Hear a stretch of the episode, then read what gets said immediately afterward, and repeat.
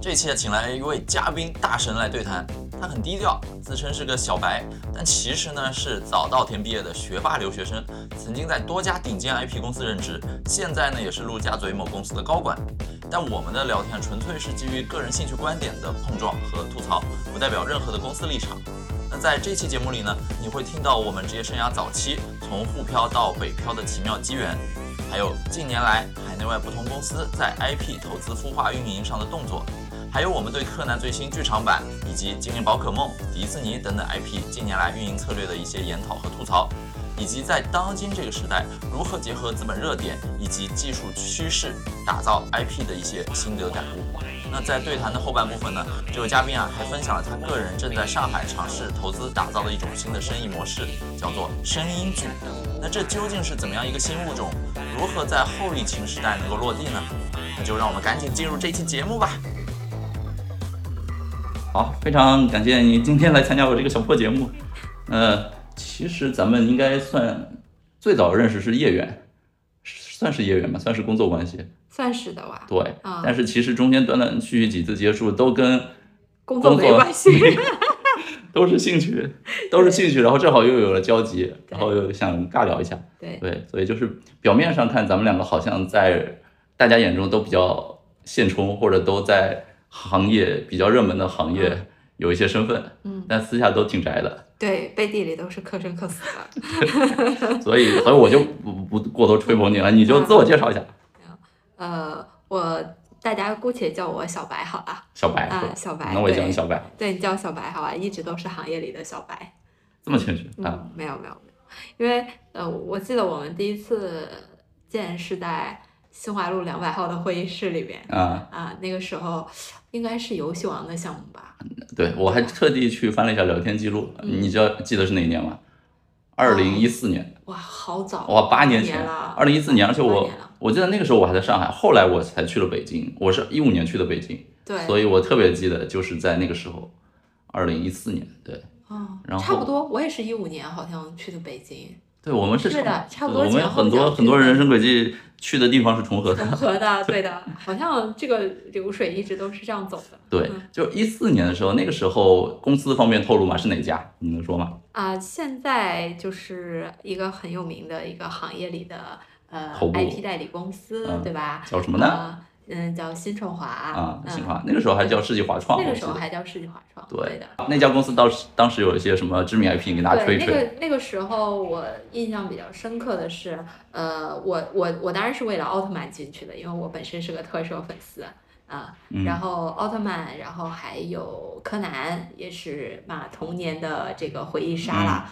呃，还有呃那个时候 EVA。才是最重要的。对，对我们进去了就开始做 EVA 的这个 IP 的这个中国的这个这个叫什么宣发嘛。嗯。啊，那时候做了 EVA 的大展，在上海、广在上海、深圳、广州。啊，做的我印象特别深刻。上海展过两次吧，我记得。上海，我我第二次我都没有印，我都不记得。我反正第一次的时候，我就印象是说在正大广场从九楼排到了一楼的东方明珠的天桥，特别可怕的一个壮观。我就去排了。对。然后早上起来。设备就坏掉了，然后我就所有的观众进不去，我就印象特别深刻。对我来说，是我人生当中第一次的修罗场。这么这么拉胯吗？嗯，就是啊，总总归这个都有点玄学在的，对吧？嗯。然后，呃，像后来他们还签了，比如说像初音未来呀这样的一些头部的 IP，对的。嗯。对，还是很厉害一家公司。然后当时是为了引进日本的一个很有名的卡牌游戏，叫游戏王，对吧？对我是游戏王，可能。二十几年的老玩家，对对，我我忘记了那个时候你的好几你好基友叫什么来着？你们两个你们两个人还做了一个小程序啊，对，然后是专门查卡牌的小程序。对对，你这样一说，我想起来了，我还在想怎么会找到我的，就是因为那个时候那个游戏王在中国没有官方引进，然后处于地下流通状态，然后我们爱好者本身又会写代码，就是他是擅长写安卓，他是安卓国内的开发顶尖大牛。然后我当时正在研究小程序，嗯所以他开发安卓版，嗯他那个安卓版好像是国内基本上有安卓的人用卡查都在用他的。对。然后小程序那个时候刚起来，我做了个小程序之后，慢慢你会发现整个生态都往微信、都往小程序去去，大家就开始用了。对。我们当时还有个组织嘛，叫 Our OCG，嗯所以基本上你看上海有很多牌店，百米香榭有很多牌店，嗯很多商家老板嗯用卡查都在用我们做的东西。嗯嗯对，可能是因为这个缘故，对，后来不知道是谁说有一家公司好像要想对这个感兴趣，对就把我们怎么就招召见了一下。对的对的我们当时是很荣幸的，就是我当时在行业内也没什么地位，现在也没有，也没有什么名声，就是觉得我我非常喜欢的作品 IP 找我去。是我玩了这么多年的，然后我有机会有可能把它帮助它引进中国，嗯我觉得很荣幸。哦，我那个时候印象特别深刻的就是跟你们聊完了之后，转天就给了我一个七十页 PPT 的构架，我就整个人都想死了。是你们公司搞的吗？对对，就是那个时候说要呃想要引进这个 IP，然后嗯就说那个啊来我们来做个方案吧，然后拿到一个七十页的框架，我就已经人都不是很这七十页框架有我们的锅吗？就是是跟就我跟我那个基友过去聊完之后，我记得是噼里啪啦一通输出，好像对你们噼里啪啦移动输出之后 的结局就是我们要背七十页 PPT 的锅。呃好了，干得漂亮。现在的社畜就很讨厌你们这种 就要尊重粉丝好吗？啊，尊重粉丝，呃尊重粉丝，对对不起，对不起，对不起，我道歉。对，就是我们我们当时给了很多想法之后，我那个 PPT 里是有很多落地或者有很多对，其实我觉得那个时候做调研，因为很难找到特别专业性、有专业性且资深的粉丝。对，那个时候就是跟你们聊完之后，我觉得有很多的启发的点，是以前作为坐在办公室里只是去做这个项目的人，并没有想过的一些事情。那么，嗯，其实粉丝的声音很重要吧。我始终认为 IP 也好，还是作品也好，还是什么也好，就是粉丝的声音都非常的重要。嗯嗯。后来呢？后来那个项目最最后怎么样了？啊，这个就不提了。哎，反正反正大家也知道，就是游戏王简中是去年哎前年才引引进中国嘛，嗯中间就一波三折。对对对，这个日本日本那边的办事效率大家也懂的，我就 这个点我们就全行业都在吐槽，嗯没有办法。对对，就反正这个事儿就也算是无疾而终吧。我也没有成为帮助他进入中国的一个 key man。不不不不不，也许当没有当年的那那七十页的 PPT 的框架，可能也没有今天的这个 IP 吧。他他现在引进不是那家公司了吧？是别的具体我不是很啊清楚，没在 follow 对这件事儿没有在 follow 了。嗯对，因为这两年国内的各种的呃娱乐形式也越来越多了嘛。嗯其实大家对于一些海外的 IP 也慢慢的就是不能说激情褪去，嗯但是确实有一些相对来说比较冷淡的一些。对，我感觉就是也有可能是跟国家大力扶持国漫啊，然后打造国内 IP 这块儿对，有很大的对原因。这块儿有很大的关系。再有一个就是，毕竟八年嘛，八嗯年的时间，嗯嗯，现在讲三年一个代沟，八年都将近三个代沟了，对吧？对，对，三个代沟代表了，就是我们说按四年就是两届毕业生的这样的两届本本科毕业生这样的一个嗯阶段。两届本科毕业生代表了什么？代表了一个就是真的是时代已经不一样了。对，更多的人想要去考虑说中国的 IP 应该怎么做，中国的品牌应该怎么做的一个状态。对，我觉得这个代沟这个话题，一方面是有我们的确是成长了、成熟了、年纪大了，对于 现在这个小朋友、新小朋友的形式，多多少少可能已经没有像当年那么感动。嗯，然后另外一个原因，我在想，也是因为跟这些 IP 厂商自己刻意在打造代购，就是他就不想收割我们这波人，可能更想去收割年幼低幼的小朋友，从小把 IP 置于这些小朋友这个心里，然后慢慢这些人成长起来，能够收割更多，就是一个 lifetime value 的事儿。嗯，对的，就我就我就拿那个还是游戏王举例，嗯就是游戏王最早前三部其实很经典，特别是第三部，它是以近未来，嗯。是一个什么平民中下层城区为故事的一个背景，还是有很深厚的世界观，嗯就是一个废土世界。在第四部、第五部之后，我越来越不想看，嗯就是因为它开始搞搞的什么就是很低幼向的作品，对，就整体游戏王这两年 IP 不行，就是因为厂商想收割低幼人群，然后开始卖低幼卡牌，然后开始开发出低幼向或者弱智向的一些手游，对，就是让我们这些老粉渐渐心灰意冷，慢慢远离它。其实你你你要换过来来想，对一个 IP 来说，嗯我倒我我觉得就是叫什么，我们不能说我们才是被淘汰的那一波，嗯就是我们是有消费力的那一波，对我们虽然是有消费力，但是我们我们是理性消费的那一波。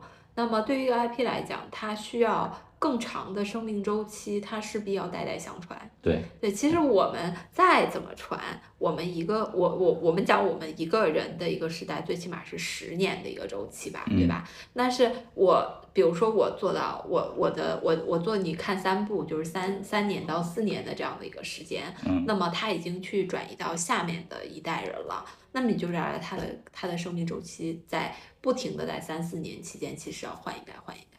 那么为他这样的话，就是一直有新鲜的血液进来，嗯一直有消就是坚强的消费力进来。嗯就是我们倒过来说，虽然我们现在嗯在财在这个经济上相对来说富裕了，但是我们其实给 IP 的消费可能未必比现在的年轻人要多。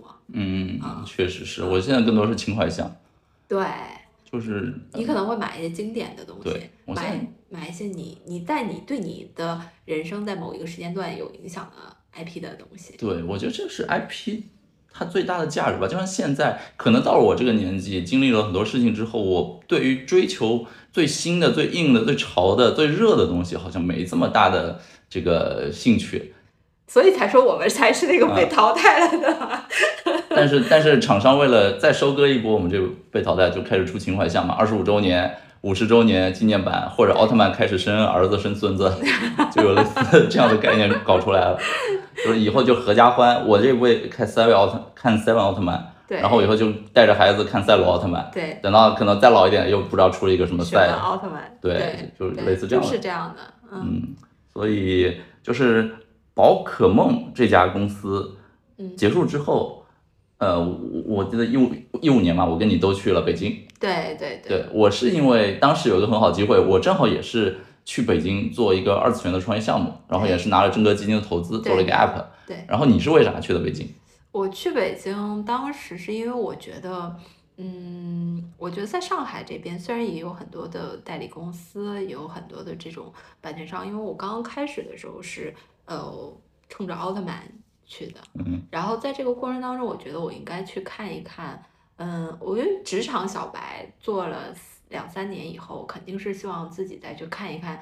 嗯，更多的机会，然后有没有呃更接近？比如说像我，我是到现在为止，我算是一半实现了自己的梦想吧，就是嗯可以做原创，可以做这个呃，就是让给更多的作者这样创造机会，一起去嗯合作。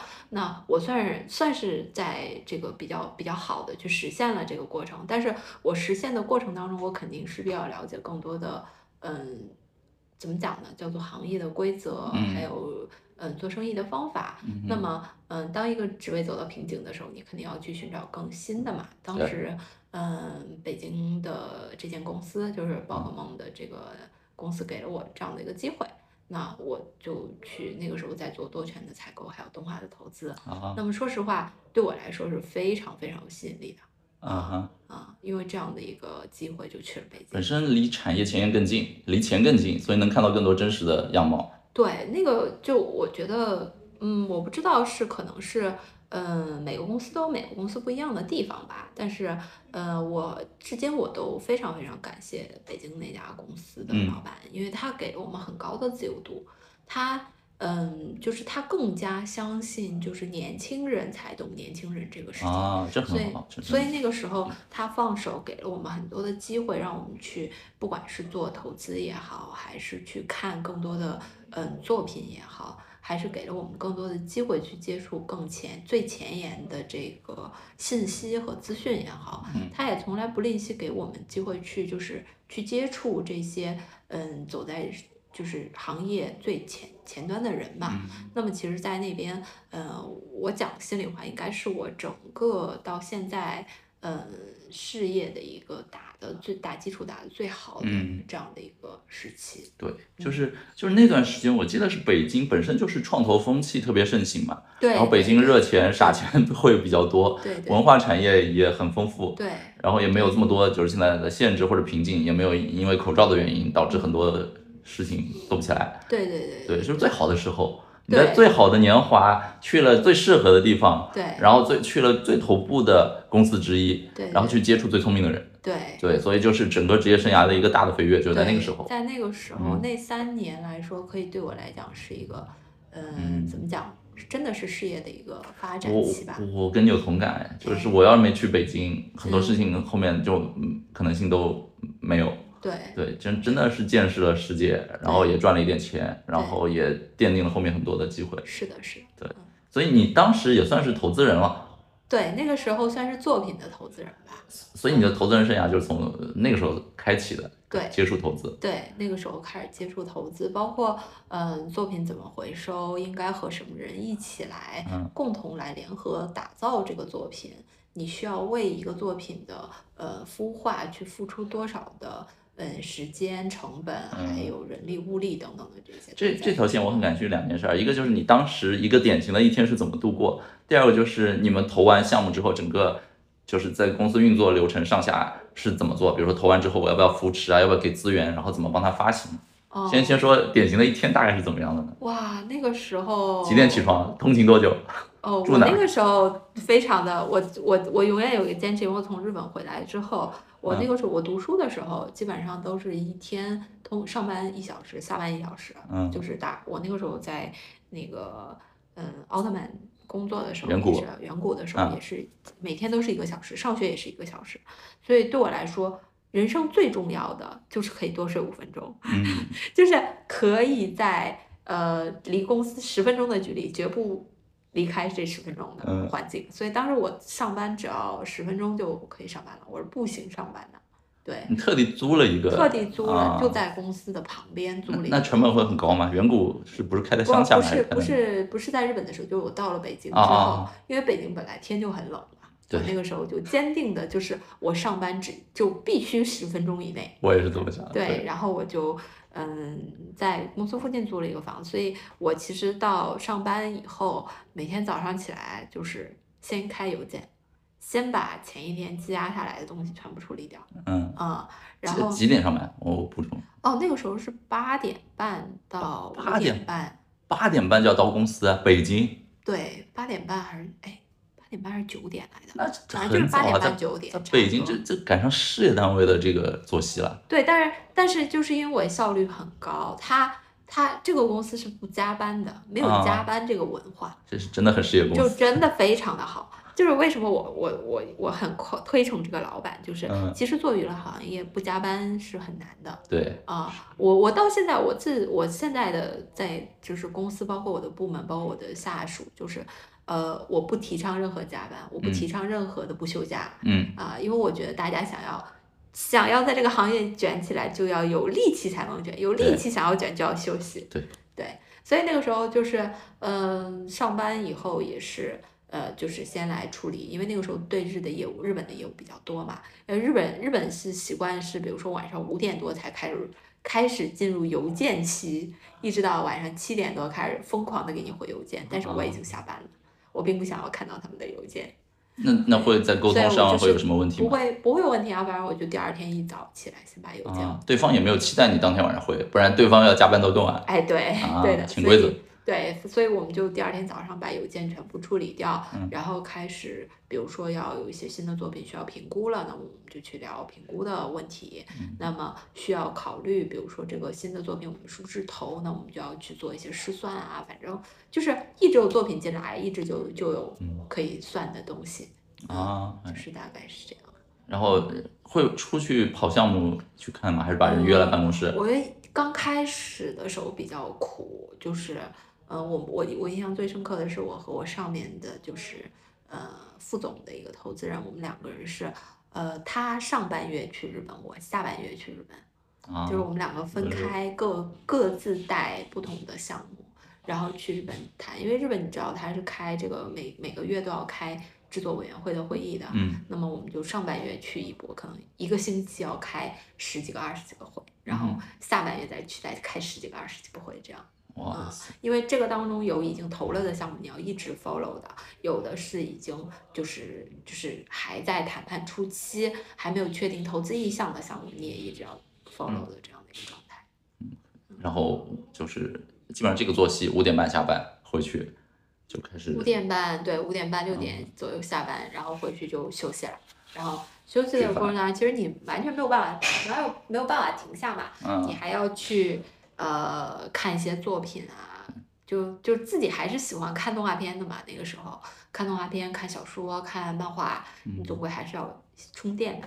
OK，你们当时投作品就是相当于是把日本的一些原创作者发掘一下，然后投完之后再把他们引进中国吗？嗯，就是那个时候吧，那个是受了一个比较比较特定的一个时期，就是说，呃，投一些以投代购的形式去去事先的去锁定一些作品。就是我们其实其实最早的时候，嗯，在北京这边的这家公司，它也做一些视频的代理的业务嘛，啊，代理在中国销售的这样的一个业务。那么像这样的，对于我们来讲，就是说越早接触项目，我们就可以越早的去看到可能性。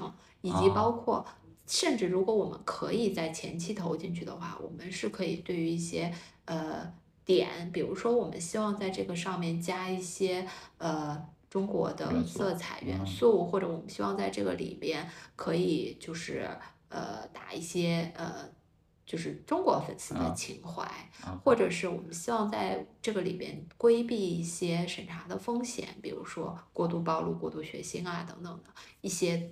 东西我们是可以在那个时间点提出来，相当于是成为制作委员会的一一份子。对的，对的，对的，对的。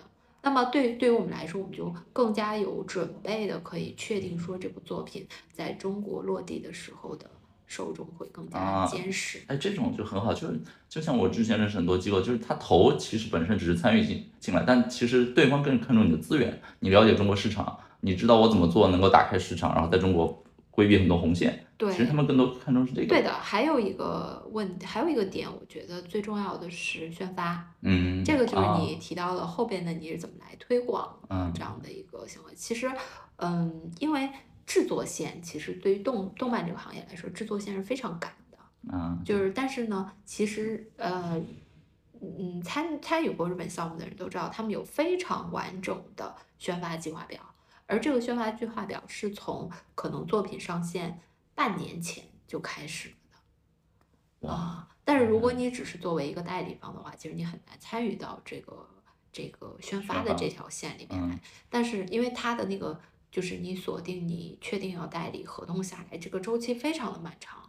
那么如果我在前期投资的时候，我就锁定了说我这个东西要落地中国的时候，那我整个的中国宣发我是可以跟着它半年前开始的。对，就是相当于你如果能跟的越早。越参与进来，后续你能够收割的相对就越多一些，是吧？越晚的话就是喝点汤。就是我们讲说，如果你如果一因为你大家都知道新番动画只有十二集、十三集，大概就是三个月的样子，三个月的一个嗯最热的一个周期。如果你前面没有铺垫，后边没有还后边没有后就是叫什么延续的话，那基本上这个作品只有三个月的周期。啊，就是大家看完了啊，好嗨好嗨，好看好看，结束了。除非你有第二季、第三季，那你会有持续性的关注。如果一个一季就爆，呃，一季不知道爆不爆的作品，我为了让它尽量热一点，我提前半年一般会做些什么？然后播完之后还能做些什么后手呢？嗯，你比如说我们前面在还没有还没有开始这个上之前，你可以跟着。就是所有的预告的时间节点去发相应的中国的物料出来啊，因为以前这些事儿都是谁在做？是那些字幕组还有搬运组在做。什么穿着旗袍的凌波丽啊？啊，对对对，这种什么过去讲动感新势力这种，他不都会有最新资讯的速达啊这些，对吧？这么有时代感。对，有时时代非常有时代感。但其实这些工作现在都在微博或者是这些这个这个圈粉丝粉丝圈里边再去做的。那个时候很少有公，就是包括你倒退回去，二零一六年、一七呃一七年的时候，也很少有公呃官方的公司会去做这件事情。那么我们是希望可以在更早的时间让大家拿到第一手的资讯，让大家可以就是说一直去持续它的讨论度，包括微博啊、微信，那个时候还微信运营还不是那么的。那个完备啊，微博上面的一些话题呀，甚至包括呃，比如说有一些抽选啊、机会啊，我们都会尽量为中国的粉丝也去争取一些。那么这样的情况，甚至后来我们不是去投了一些作品的，当我们投了一些作品的时候，我们甚至可以去啊选，比如说主题曲的谁来唱这个主题曲的时候，我们可以提出我们自己的建议，说这波这个这个歌手在中国非常的受欢迎，嗯，那建议你们可以考虑他。那么就是就是有更多的机会让中国的粉丝喜欢的人进到这个这个作品当中。明白，就是这是作品宣发阶段，其实我我可以理解成就是一方面就是根据中国市场的本身的喜好度反馈。来去跟他就是贴尽可能贴近中国的观众更喜欢的元素。对。另一块就是更多的利用这个时代比较碎片化的自媒体啊、KOL、KOC 的力量，让他们来帮你做宣发。对的。啊，那比如说一个作品结束之后，会用什么手段来尽可能延续它热度呢？嗯，出周边。作品结束之后，其实呃，如果你要说出周边的话，都已经晚了。在作品结束，嗯，其实最重要的是，为什么说前面的那个铺垫很重要？是因为你在前面有铺垫了，你有了量，到你的作品上线的时候，你才有商业的机会，嗯，那么你就可能会去谈一些公司的授权，谈一些售卖，谈一些销售，那么你才有可能在三个月作品虽然播完了，但是你的周边和大家见面了，嗯，这些全部都是时间差。所以周边的话，就是在播之前，我要提前压货，提前准备好。只不过出多少不确定，看它的热门情程度，我再有一些厂商呢，他愿意压；有一些厂商不愿意压的时候，他就会选择，比如说，呃，我先我确定我想做了，但是呢，我可不可以稍微错后一点？就是他在比如说，呃。作品快要完结的时候，大概十一话、十二话左右，嗯，他再去推出他的周边，因为那个时候是最热的，因为大家都在等结局，OK 的那个时间点。就是他即便已经有了商品，已经准备好了，但是他也不在，比如说头两三话的时候放出来，对的，对的，对的，就是那个时候可以卖爆，就尽量清仓处理掉，一波流，一波流，然后因为时间周期很短嘛，OK 啊，但是如果卖的好，他有可能考考虑长线的会去。你你了，据你所知，就是什么样的周边是比较容易卖得好，且利润率比较高的嘛？其实相对来说，软周边会好一点。软周边是什么？娃娃？不是，软周边就是比如说，嗯，钥匙扣啊。我们现在讲钥匙扣、亚克力立牌，这些都属于软周边嘛。其实也不能讲说利润率高，而是说他们的周期比较快，消耗比较快。利润率是真高啊！亚克力 本身就再印一个形象上去就好了。但但是它就是因为呃循环的周期啊，这种软周边类的比较快。那你像手办，你开一个模就就最起码啊要九九个月起，一年起这个样子。嗯，软周边相对来说周转比较快一点。啊，周转比较快，而且粉丝使用场景比较多，我可以挂在包上，带到学校什么的。对，这个也是很神奇的一件事情，因为其实嗯，A C G 文化在中国算是。Pop culture 就是我们把它流行文化的一个部分，但是它在日本就是其实是宅文化，它是就是宅文化在日本不是一个很拿得出手的一个。日本不是已早就是动漫大国强国了吗？怎么还这么地下的感觉？就是你比如说像奥特曼啊，像你你如果是一个你如果是一个小朋友，你带一个奥特曼的水杯，你去出去，其实没有人觉得你很。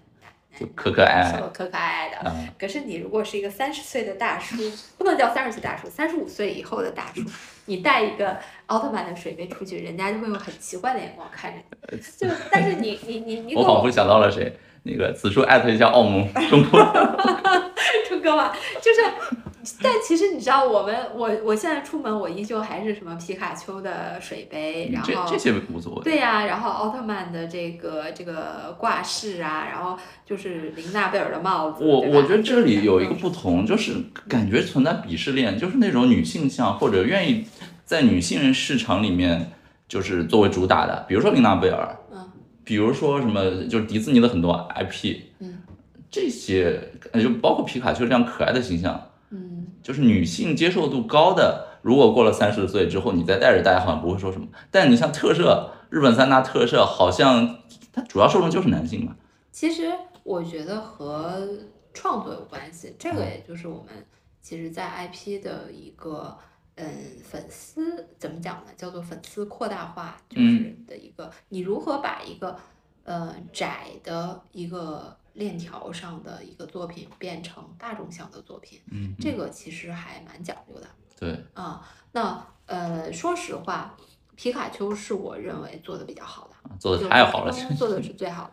因为我我已经三年没有去过 Pokemon Center 了，我浑身上下不舒服，就是我甚至于开始让我的日本朋友给我代购周边了，因为就是你知道他的那些，我我不说，我我先不说他的游戏或者是那些硬核的卡牌的这些东西，我就单说他的周边，真的是每一样都可可爱爱，嗯，就是你进去了以后，你不花钱是不可能出来的。基本上，基本上没有，就是冲着我进去，我要禁欲，我不想买东西。我要考验自己的忍耐力，对我冲着花钱去的。我印象最深刻的就是《大侦探皮卡丘》在播了之后的那年，我去嗯时代的 Pokemon Center 的时候，很多很多的外国人，就是欧美人，然后排了很长很长的队。内部很好吗？破圈了吗？内部我觉得是这样的，就是可能在嗯传统的 Pokemon 的粉丝的眼中，或者是在。传统的这些，嗯，二次元的粉丝眼中，这部作品不算优秀。嗯哼。为什么？因为它的故事还比较套路，就有一个财团，有一个就很美式的故事，就很美式的故事，就很 Avengers。而且中文我一个特别不适应的，就是皮卡丘是那个雷佳音配音的吧？好像。我没有看中文版，所以我不知道。对不起，对不起，打扰了，打扰了。对不起，我没有看中文。我很受不了这个。是吗？然后就是。就我，但是对于我，我我我只能说，他是一个，他在商业上非常成功，嗯，因为他让以前不关注皮卡丘、不关注 Pokemon 的人去看了皮卡丘，去关注了。他。他破圈的卖点你觉得是什么？是侦探元素？是人家三 D 还是什么？我觉得是门槛低。门槛就是你不需要了解，你你只认识皮卡丘就行，对，剩下几百只你不，对你不需要熟悉他们，然后你不需要知道这个世界观，对的。啊，对，门槛低，相当于就是只是把皮卡丘当做一个形象，当做形象放到现实世界，其他都是现实世界的世界观，对，啊，对的，对。的，就是啊，你知道它会放电，它是这么一个可爱的黄 黄黄的，一只长得像耗子一样的东西就可以了，OK，对对，这没。对对，这样一说，我理解为什么这么火了。对它本身 IP 本身是有是有知名度的嘛，就是大家知道啊，那我去看个皮卡丘，好像感觉自己很很很这个很潮一样。哎，你看完了以后，哎，我不玩这个游戏，我也懂，对吧？就就他，就你这么一说，我理解，就是他其实是这个做这个 IP 本身想要传达或者想要给大众洗洗脑、植入大众心智的，和市场已经。理解、认可或者容易接受的一个完美的融合，但是就是看美国漫改电影历史上，很多三 D 电影都改得非常惨，什么三 D 版七龙珠、三 D 版街霸，最后都不接，就是因为它背后有很多世界观，你必须得先先去了解。对，它不是一个形象直接拿出来放到丢到现实生活里能演起来。对啊，对的，这个其实是致命的。嗯啊，就是你不能要，你不能要求所有的观众都要理解，嗯，你想做的事情，都要理解你给他们的东西。其实聊到这里，我就不得不聊到我们今天很想吐槽的一个柯南这样的话题，就是柯南怎么说呢？这两年前近十年剧场版的口碑是越来越扑街，虽然最近一部好像有点回升，但是它的破圈效应，它的票房好像确确实是蒸蒸日上。有很多破圈的元素，就是我不能说这个导演很善于去平衡作品本身和破圈元素，只能说他在商业的这个手法操弄上，或者对于市场数据的把握上很有有很多想法，这是我个人感觉。嗯，就是最近这部你后来去看了吗？我看了呀。万圣节新娘。我看了呀。你你你也是没办法去日本看，所以也是看了中国大陆上映的版本，晚了半年是吧？对的，晚了半年。你你看日文版吗？还是中文？我看日文版。对，这个还是得看日文比较爽。对对对，就是，嗯，我说实话，因为我是很早年的柯南的粉丝了，我从柯南在电视上我，那个时候还有还有个东西叫 VCD 的时候，我就开始看柯南了。对对，所以柯南对我来说才是真的是本命作品啊，这么多年。但是怎么讲呢？我觉得一个作品走过，它是从我记得它的。应该是从九六年开始的吧，好像是那时候脸型还是圆的。九六年开始的，到现在，你你要让它有这么长的一个生命力，嗯，其实说实话谁都做不到的。你何况讲一下九六年、零六年，对吧？一六年二十二十多年，二十二、二十五六年的时间，那么就该离婚的都离婚了，你指着他有二十几年如此长情，他肯定要符合你当下现在。人们要的东西了。对，那么这个时候就可能出现了大家一直在吐槽的美颜，然后手机换了不知道多少代，但是就是这些都是势必要改的。但我我觉得我是可以接受的。其实我也可以接受，就是就是咱们其实算是你是整只脚，我算半只脚在商业界，还有半只脚可能偏偏技术一点。嗯，就是从商业角度非常容易理解啊。嗯，对，就是从粉丝的角度的话，就是怎么说？我不知道你是怎怎么样反应。嗯就是我当时去电影院看，我是看的周五当首映当天周五晚上的场次。哎，我们那个经常去的电影院，基本上平时就没什么人，嗯整个电影院裁员了一半。我我嗯跟人打听过，然后我经常去的时候，就我一个人包场。嗯但那场柯南，我们座位因为是防控原因，一个隔一个，哎它还有大概百分之八十八九十的嗯，上座率，是的，就是拯救了中国电影的票房的感觉。呃就柯南拯救日本算不了什么，能拯救中国电影票房，我觉得真的是很厉害。嗯然后当时我们那场因为是首映，又是我那场小朋友特别少，嗯我特别欣慰，就是基本上你能看到都是大学生以上，甚至可能跟我差不多年龄的一些大人。对的，就是非常好的一个感觉，就是在所有大家都心照不宣的柯南剧场版的那些梗玩梗的地方，或者可以吐槽的地方，大家都会会心的笑或者鼓掌对啊。什么科学场面出现的时候呀，对对对什么阿笠博士要开始猜谜了呀，就是这种，我我跟你说，今年是我第一次猜对了阿笠博士的谜题嘛？是吧？今年太简单了，是吧？今年太简单了，就拆字就好了。对，是吧拆字就好了，就一看哦，亚 K，对对，就是。对，以前以前还有什么合并啊，还有谐音梗啊，还有什么？今年太简单了，门槛太低了。今年等等猜谜等的是在后半段，嗯我觉得以前都在前半段的开始猜，猜完就结束了。对的，然后今年，今年我看啊就是刚上分之前是七点九，刚刚开分的时候是七点九，嗯现在维持七点五，已经维持好长的一段时间了，嗯嗯，也算是柯南剧场版中国豆瓣为数不多七分以上，之前好像维持了多年五点几分吧，好像。你你个人看完之后，如果满分，我们用十分好了，比较颗粒度比较细，满分十分。你心中柯南剧场版的第一名神作如果是十分是哪一部？然后这部对比它的话是几分？我心中柯南的神作应该是《世纪末的魔术师》。哦，我也这么觉得。对，《世纪末的魔术师》嗯，就我觉得无论从推理的角度，还是从帅气帅气的程度，还有各种就是嗯。包括他的这个这里边的这些叫什么合不也不算合理性吧，就是没有那么动作戏啊、啊，没有那么科幻片儿的情况下来说，我自己本身还是比更喜欢《世纪末的魔术师》。对，啊、但是如果《世纪末日的魔术师》是十的话，我觉得现在这一部顶多也就能打六点五七的样子，对差不多。嗯我差不多，就是像《世纪末的魔术师》，其实早年的电影其实推理相对来说严谨一点，但是因为就是你看过之后，别人一剧透，推理部分好像就没不值得再回看。但当年的很多名场面，特别是结局的时候的很多画面，对的，对的。哎，《世纪魔术师》内部就是基德带着一堆，哎，是是是在天台上还是带着一堆那个飞机去给给什么车开道嘛？那部不是不是，那个是银翼啊那是银翼魔术师，世纪末的魔术师是那个呃叫叫做什么？是那颗蛋，就是啊他们，对我记我印象最深刻的就是他不是那个按照俄罗斯套娃的那个形式里边做了一颗蛋么罗曼诺夫王朝啊，对，然 后它是一个那个回忆叫 memory 的嗯这样的一个那个一个一个书打开的是一个相册嘛，嗯我印象特别深刻，就是那个全部光透过那个发射，透过那颗蛋发射出来的那个场景。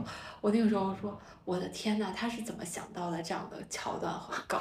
就是好像打开了世界的大门。然后它里边还会有，因那个时候就是会用一些呃俄文的一些梗，嗯然后这些就是你我，因为我是学外语出身的，我就会觉得，哎，这个这个好棒啊，这个好酷啊。然后现在哦，夜景我都可以猜出来了，好像也没有什么。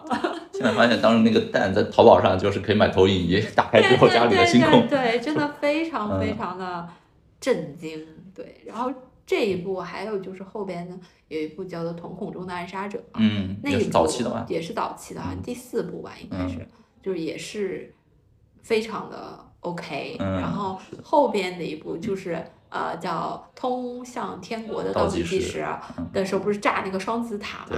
我印象特别深刻，那年就是九幺幺那对年，然后当时想我说啊。是不是因为看了柯南，所以大家获得了灵感啊？对，后来又开始炸新加坡呀，炸炸涩谷啊。对，然后就是。呃，说到这个爆炸的话题，也是这一次，就是我我们当时说，哎，那大家有没有要猜凶手？然后我们群里有一个妹子说，柯南为什么要猜凶手？柯南最经典的不是要猜今天要把哪里炸掉吗？然后今天要把哪里炸掉，一般就画在海报上 对呀、或者预告片里。当时我我的我的想法，我我在想，我说不会今年这么快就要炸涩谷的 Hikarie 吧？Hikarie 因为盖的是涩谷比较晚的一栋楼嘛，嗯，然后我就想，结果看到了以后，这不是炸 Hikarie，是炸整个涩谷。好吧，算你赢了。就每年要炸找点东西，而对且而且剧场版前几年都是什么延续动画版的传统惯例，就是三选一，出现三个嫌疑人，嗯，然后第一个看起来就是有很可疑的动机，第二个就看起来长得很猥琐，嗯，第三个看起来就是一个良民，但是有很多奇怪的举动，对然后一般都是第一个和第二个里出一个，对，就其实其实柯南也有有他以前的套路，但我嗯。觉得这两年确实，因为可能受众群体也慢慢的在改变，嗯。然后他想抓的群体也在慢慢的改变，因嗯为整个黑组织的故事现在越来越复杂，嗯牵涉到了 FBI，牵涉到了这个。这个军情六处国国国安等等这些这些就很非常的奇怪。你你你最近有在 follow 主线吗？我主线我有在 follow，但是我没有就是像以前每一集都看每一集啊我我也没有我现在只看主线了来看。对，B 站上有很多 UP 主，就是专门给你梳理主线，我特别喜欢看那种东西对对对，很有意思。然后就是最近的那个小黑人范啊小黑人番还有范泽很好笑。范泽我也看了，安室透的番我也看了，哎，对就范泽呃特别值得一说，就官方吐槽最为致命。对的对的，范泽很好笑。嗯，安室透那个剧，我感觉整个就是用来让他装逼耍酷用的。安室透。五个男孩子，我觉得这个没什么可说的啦，这是标准的女性番的一个配置五个男孩，你说的是那个警校五人组的是吧？啊。对，我啊，我说是那个他有个单独的番啊，你你说那个他作为那个 Poirot 的那个啊，对对对，对对对对所以所以这次这部剧场版卖情怀卖卖警校五人组，你你白银了吗？我觉得我是从女孩子角度，我从女孩子的角度来说，我说我我我个人是觉得非常帅气的，嗯因为我其实，在看 TV 版早期的时候，我是挺喜欢马自达，就是松田的那个嗯啊，松田真平我也很喜欢。啊，松田的那个角色，嗯就是就是总给你一种感觉，他是不是还会活过来的那种。嗯，那种对，就是就就是感觉他一直没离去，对，就没有哎离开的那种会活过来那种感觉，对但他又是本庭是《刑事恋爱物语》的一个巨大的一个 bug，所以他又不他又不可能活过来嘛，啊对就是所以这个这个又是我们这怎么讲呢？毕竟来说看了这么多年的柯南，嗯，也也算是一个未了的心愿给了了吧。对，就是如果松田正平活过来，反而觉得童年的很多情怀反而就消失了，对，就不喜，就是这个人不能活过来，这不能活他就是存活在记忆中，这个才精彩，才有情怀，大家才感动。对的，对，然后就是警校五人组，我记得电电影剧场版里面就是用那个什么寺庙老老头子还是陵园的老头子说话，嗯。嗯就是每年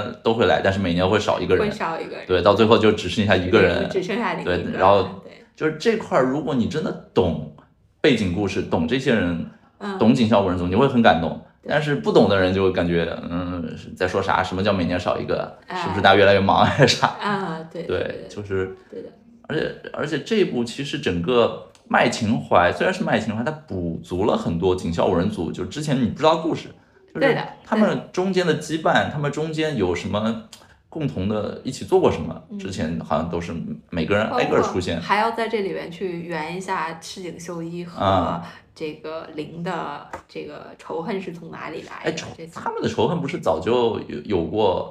我记得电影呃是电影版还是剧场呃以前播过吧？有有的有的有的对有的，就是在前面已经有了。对，但是很多人其实不知道这件事儿，对，非要放到不知道剧场版里，我给大家解释一下。然后因为不是每个人都在追这个最新番的嘛。对嗯而且因为红方的人太多了，就是红方跟黑方不均衡的时候，红方得得有点内斗，对对对，所以就红方大家。结结果你发现红方就变成大家一起抢功劳，林克要抢公安的功劳，然后军情六处要抢 FBI 的功劳，然后日本人要驱逐美国的，对，蛮有意思的。对，就就黑方，哎，说到现在，就是你你知道，我不知道你你应该追了主线吧？你知道最后官宣的幕后 BOSS 是谁我不知道哎，啊？我不知道哎，阿笠博士，是官宣了吗？呃最后官宣了吗？没有吧？假的假的。对呀、不是之前一直说有一个，那叫什么那个老头数数字游戏，然后嗯把他的名字换过去是莫里亚蒂嘛？反正我是一直没有解开这个谜。对，是那个是动画版，好像是四百话还是两百话还是八百话，忘了。嗯是那个黄黄昏公馆的啊，黄昏公馆我看那个老头儿，那个 boss，啊呃乌丸莲耶。啊，乌丸连耶对啊乌丸莲耶说是最后的大 boss，啊这个是青山刚刚在玩动森的时候，是在玩动森吗？还是在玩在接受采访的时候就已经披露出来了？啊对乌丸涟漪这个我这个到这儿我知道。对，啊但是最近的主线你有在 follow 吗？就是又出现了新出现了两个黑影老头儿，啊有一个黑影老头儿就是坐带着一个像呼吸器一样的东西，啊然后坐在一个英式还是一个美式的那种管家车里，啊坐在后排，啊然后路过日本警方看了一眼，就很鄙视的日本警方，然后啊日本警方 不过如此，猜过去就是那一话的最后，嗯。然后后来又最近的。最近一话还是两话，又一个黑鹰老头是在自己的一个很豪华的房间里，然后背上站着一只鹰，嗯。这拄着一个拐杖，然后这是两个不同的老头对，就是感觉什么呢？就是一只是偏英，呃，一个是偏英伦风，一个是偏日本好像本地。嗯我我感觉是不是在布一个大局？就是可能世界上不同地区的几个财阀对应英国，可能就是对阵英军情六处；美国可能会有一个 FBI，日本在对对战谁？我会有几个大其实说。实话，我估计到现在竟然刚刚都没想清楚谁是 boss。哎，我有一个脑洞，就是你知道现在整个主线里面都在跟这个就是会员 I 他的爸妈在的那个制药公司，你知道叫什么？叫白鸠制药。然后他们在对战的那个叫做呃，就是一直在说乌鸦呀，在哎在跟黑羽有关联。嗯。对，然后说到黑羽，我一直有个脑洞，就是有一个角色，他的下落一直不明，嗯。他一直被作者雪藏起来，但是又是一个很有名的角色有关联，就是怪盗基德，他爹叫嗯。呃黑羽道一，嗯对，就是黑羽道一是后来据说是被人怎么怎么陷害了之后嗯消失了，大家都以为他死亡了，但是这个人的尸体没有找到过，嗯然后这个人下落是不明的，嗯只是怪盗基德继承了他的衣钵，开始成为怪盗二代嘛。嗯所以我在想，就是黑羽道一会不会在这个故事后半段突然出现，有什么奇怪的？黑羽道一会出，不应该最后我不知道他有没有可能性把两部作品并在一起出完结。如果如果黑羽道一出来，我觉得真的就是既跟既跟黑羽这个姓，既跟青山刚昌几部作品世界观宇宙连起来，然后又跟现在一直在塑造的东西，这个黑羽啊白鸠的有关。就我觉得黑黑羽黑羽道就是就是嗯，依照我对我对创作者的理解来说，有可能只是单纯他懒得起名字。是吧？就就是当我早期开脑洞的时候，被编辑逼得太紧了，所以我起了个差不多的名字，也是经常会有的。好吧，反正只是我个人美好的愿望，我希望这个人能够在后面出 现其实。我自己也蛮喜欢黑，就是快斗他家的那、那那个背景故事的，只嗯是因为柯南太忙碌了，可能作者已经忘记了还有《黑与快斗》这个这这部作品了。就是很多 UP 主都没有往这儿想，都没有分析过来。因为他们其实可能在当 UP 主的时候，就是已经过了积德最人气的那个时候。啊，有可能。嗯，因为他们分析一般现在现在分析多的都主要是集中在呃安室透啊，或者是这个这个这个赤井秀一他们这些嗯冲四八六上这个里边，但很少去挖这个基德的。嗯，这个其实也是我们回到最初说的生命周期的问题，对，就是积德的那个高峰期，最早是啊，只要呃新一出来，大家就会叫，然后后边是服务频次出来，大家会叫，然后接下来是这个呃怪盗基德出来啊，大家也会疯狂的叫，然后后来看啊。就是年纪越大嘛，你要你又又开始喜欢一些反派了，这种东西就发现哇，赤井秀一出来你会叫，赤井秀一出来以后，然后还有有一个跟赤井秀一搞 CP 的安室透出来，两个人一起出来叫的更嗨，然后就摩天轮上肉搏，对对对，就是就会变成这样的。其实你会发现，其实我们最早要看的是谁？要看的是柯南，要看的是新一。然后现在新一出来，你还叫吗？嗯，不会叫，因为他是老白干儿，对，量产老白干儿。叫老白干儿。对，就是最近最近五年，或者最近八年吧，早期就不算。最近八年新出来的角色里，柯南角色你喜欢谁？最喜欢？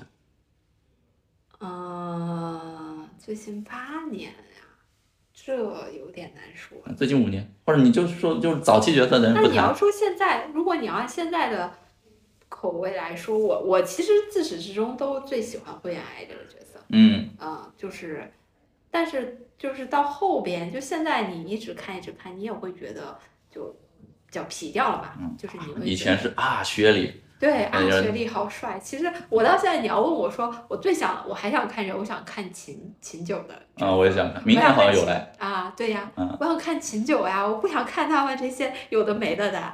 对，嗯，就是你刚才一个点很好，就从生命周期角度嘛，就是现在一个个新角色越来越像是我们的互联网产品里有的是引流产品。有的是利润产品，对，然后像安室透这种为数不多，就是兼具引流产品和利润产品的属性，而且就是你发现最近几年，有的是他自己单独出来推推他，比如说我的恋人是国家，有的时候就是用他来再跟其他一个有流量但是没他这么爆的人搅在一起，就比如跟赤井秀一摩天轮上打一打，这两个人人气都提升了。然后有的就是像这一部，他就是纯粹打酱油，但是就是需要他找一个借口，然后给你脖子上上个锁，让你关在那儿别动，你就给我在那儿喝酒就行。但是就是作为一个噱头，作为一个门面，得有赤呃这个赤井秀呃安室透这样一个角色，否则你会想到这部里好像就没有其他卖点，好像就只有这两个警察炒 CP，亲个嘴还被剪掉了这样的这样的卖点啊，没有别的卖点了。嗯就今年整体感觉，我个人感觉就是，我心中神作除了可能《世纪末的魔术师》，还有什么贝克街的亡灵这种可能十分以外，这部作品在我心中，不管是从柯南宇宙，还是从看电影，还是从看动画，可能在我心中只有四点五分到五分左右的样子。就是因为我觉得它整个第一套路上能猜到，就是因为你没有三选一的话，一定是。新出来的角色里去找一找嫌疑人，那新出来角色那个组织太明显了，一上来就是坏人，一般都是有悲惨身世，要么要反转，对，要么就是他们其实是好人，对，对吧？然后你再找找还有哪些新出来角色，一上来莫名其妙一个警察炒 CP 的，嗯，这个这个新娘，嗯，我就觉得她很有问题，因为按照柯南的调性，但凡要炒 CP，一个新角色出现是要给他很多铺陈的，嗯，就比如说那个。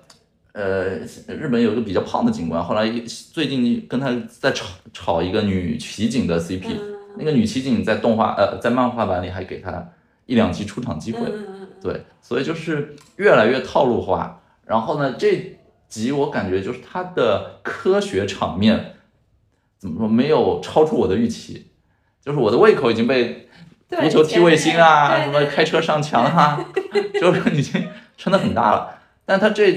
这集就是开头，你就能猜到最后那个阿笠博士的那个足球会起到作用，因为他上来就都会开始展示道具，对，那就是球变大，对对对，最后确实就是用球变大来赌一赌东西而已，对，所以整体上我觉得动作场面上也没达到预期，然后再加上人气角色也也不是特别够，嗯，推理就更别提了，嗯，这次反派连动机都没有了，就是一个。就是也不出来跟你讲理由，也不给你跪下了。对对，所以其实大家对他口碑回升、评分回升，我有点不好理解。我不知道是不是炒，就是变成了粉丝经济。对，可能甚至变成了粉丝。我不知道有没有刷分哎，一直维持在七点五。我觉得刷分倒不至于，但是呃，讲心里话，安室透的粉丝还是贡献了不少的力量。嗯哼。因为毕竟从。呃，零的执行人，或者是那个嗯追踪者那几部开始就嗯这种强炒国安和 FBI 还有他们这些黑组织的对抗性的内容的时候，就会有很好的反馈。好，所以其实就是大家讲说日本作者比较自由、比较个性，但其实他们更加的效率化，更加的看数据。嗯，就是这个角色现在他是红利期，那么我们就要尽量拉长他的红利期，并且让他的红利期可以维持的更稳定。所以一个人变成五个人，哎，尽量再把宫田正平拉出来鞭尸。拉出来鞭。嗯，好，那那刚刚聊了很多柯南的东西啊，柯南肯定是这个日本国民级的。嗯，那全球从全球角度来讲，全球顶级 IP 之一就是迪士尼。嗯，上海有迪士尼公园，然后我知道你是一个特别爱去迪士尼的人，你是买了年票，然后对我周末经常发的。我是我是叫什么钻石卡，就是最高级的卡。你对你你为啥这么喜欢迪士尼？它也是你童年的什么童年的一个回忆嘛？对，其实我很早开始看迪士尼的。我在我大概就是跟现在小孩子不能比啊，但是在我们那个时候，能够在小学，嗯，小学的时候，嗯，可以看迪士迪士尼的作品的话，其实是蛮特殊的一群人。为什么？因为那个时候我在我的我的我的学校是那种封闭式管理的嘛。然后就我我我读书的时候是封闭式管理的，所以呃那时候老师会给我们放很多迪士尼的电影。所以那个时候的迪士尼是电视上看不到，看不到，就像你们这样特权宝宝能看到。没有特权宝宝，只是被关起来的一群宝宝。嗯，嗯，就是因为我们晚上会就被强制在学校里看，就是学习嘛，然后住校的那种，所以那个时候会接触蛮多迪士尼的 IP 的。然后我觉得对我来说，迪士尼。嗯，它确实就我们就乐园这个这个情况来讲，我觉得它是一个比较成功的一个逃避式的地方。嗯嗯，成年人逃避现实。成成年人逃避现实的地方，就你压力很大的时候，我经常有时候会说，我我其实去乐园，我不不是去玩什么的，我只是想去在里面走一走，置身在里面就很舒服。对对对，我非常理解。然后看个烟花炸一炸，然后可能你这一天的。比较烦的事情就都没有。哦，太理解了，就是我有一个跟你很类似的现象，就是以前前两年在全全国各地跑，以现充的身份去各种什么地方的时候，一天结束最累的时候，比如说去到一个新城市，嗯，拜访完之后最累的就是那个城市找一个很宅的地方买买卡牌或者买两本漫画，哎，对，就是一定要用宅的东西给自己充充电，我我才觉得我愿意去扮演那个成年人该扮演的角色。对的，对的。啊，所以所以迪士尼 IP 里你最喜欢哪个？迪士尼的 IP 如果从故事的角度来说，我最喜欢的是《风中奇缘》（Pocahontas）。啊啊，因为我觉得可能是我早期接触的呃迪士尼公主系列里边并不公主的作品。其实《Pocahontas》我对它的第二部也不满意，嗯，就我我还我只喜欢看第一部，啊，就是其实他最后并没有像迪士尼所有的公主一样 happy ending forever，嗯啊，它只是在那个阶段就是击退了他应该击退的敌人而已，啊，就那部作品开始好像感觉迪士尼作品就不再像以往那种公式化或者标签化的人，就是王子跟公主一定要幸福的生活在一起，一定要破除世俗。就开始好像有了跟命运抗争，有了这种女性要怎么更更坚强，或者就是各种新的玩法了，就不光只是爱情啊美好对对。对，其实嗯，我对相对来说对于公主系列我并不感兴趣。嗯啊，就是我只是觉得看了这么多部嗯动就是迪士尼的动画，我自己还是比较喜欢《风中奇缘》的。嗯，而且不管音乐也好，还是各个方面，嗯，实际上都还是比较不错的。嗯，本身去迪士尼公园逛啊，什么这些，对你做现在这个行业或者在这个领域里面深耕有什么启发，有什么帮助吗？嗯，我觉得我我很喜欢逛商店，迪士尼的商店，因为包括它的设计，它周边的设计，其实我觉得我们跟是呃，我们跟呃东迪东京迪士尼还是在周边的设计生产上还有很大的差距。嗯嗯。因为我我也会看一些，比如甚至于说啊脸做的正不正啊，怎么样挑一只好看的达菲啊这种事情，然后也会跟我的小伙伴讨论一下最近哪一只玩偶的脸又会崩了呀这样，然后包括哪个颜色色彩不好看呀，哪个好看，我觉得什么样的什么样的周边适合现在的这个年轻人的口味啊等等的。其实迪士尼不是新开了那个嘛，就是呃家居系列嘛。啊，这个我不知道。对，迪士尼在园区在没有在外边，就在那个。呃世界商店旁边开了一个叫梦想家吧，好像我忘记了哦啊。然后里边有很多的家居的产品啊什么，就是他在做一个渗透，就是让你的家里的所有的东西都是迪士尼的东西。嗯然后我现在你到前前两天我朋友到我家做客，说哇你连碗杯子全是米奇头哦，我说嗯跑不掉了，就是那波韭菜。是这这个是不是跟整个全球疫情之后有关？就是大家很难再专心下来，或者去长途跋涉去某一个地方的园区玩一整天，可能更关注回归日常生活或者比较便宜的代价来换取心理的慰藉，所以去买一些品牌联名的商品周边，或者去一些快闪店，成了现在都市人更快能够去达成这种逃离现实生活目的的一种手段。我觉得消费本身就是一个解压的方式。嗯就大家经常会说，为什么我我我我遇到事情的时候，我要去度大吃一餐，嗯我要去这个吃个甜食，我要去买买个包，对吧？嗯有很多，就是每个人的解压的方式不一样。但是迪士尼它给了大家一个可以共同聊的一个话题，比如说琳娜贝尔，比如说川沙妻子，对吧？这这这七只可爱的这个小动物，给了大家一个聊的一个谈资，然后就是你你既可以用它作为一个话题，但同时它又是一个呃年轻人里边可以说可以说的可以谈的这样一个 pop culture 的东西。那么对于对于现在年轻人来说，他是愿意付费的。嗯啊，然后再有就是在疫情期间，我曾经听过一个妈妈讲，就就是她给她的女儿买了年卡，然后她也给她自己和她老公买了年卡。她说这是什么？这是我唯一可以就是在上海不嗯出上海的情况下，我可以保底的带她去无限的玩儿的 地方嗯啊，那就是迪士尼嗯，啊。就是以前可以这么说，现在不方便展开，好像也没法保底。嗯，我给保底去了之后，一定会 一定会在家里 待几天。啊，我也被封过几次，因为我。我看看到就是有有几次，我明显感觉好像有有危险，但是不出所料，你果然又在迪士尼，然后不出所料，过两天果然又是四十八小时，对。勇士，呃，勇士。上海还有很多那种 IP 什么联名快餐店、咖啡店、快闪店，有去过吗？嗯，我去过很多，然后 IP 特别是是考察吗还是没有，就是膜拜就是吃饭。就我吃饭的话，我觉得其实现在的嗯话，因为我我我这么多的店啊，我以前不太喜欢去联名店的，嗯包括在东京的时候，我也不太喜欢去联名店，因为我总觉得不好吃，真的不好吃。也真有人是冲着那个味道好吃东去的吗东？西不好吃，就是嗯不，嗯，这个事情是这样的，我不求它惊艳，但那你我别难吃你别难吃就 行，你只要保证你是一个正常餐厅的水平，嗯那我愿意为 IP 付费。我我跟你讲个特别搞笑的，哎就是我圈子里有个朋友做做 IP 孵化投资，然后哎日本现在当下 top 三有一个很火的漫画，然后在徐家汇开了一个哎，联名店，哎，然后我们说找活动场地，邀请我们就去那边，嗯然后给我们一个友善提醒，就是自己吃完了去，因为那儿东西真的太难吃了，你别在我这儿点单。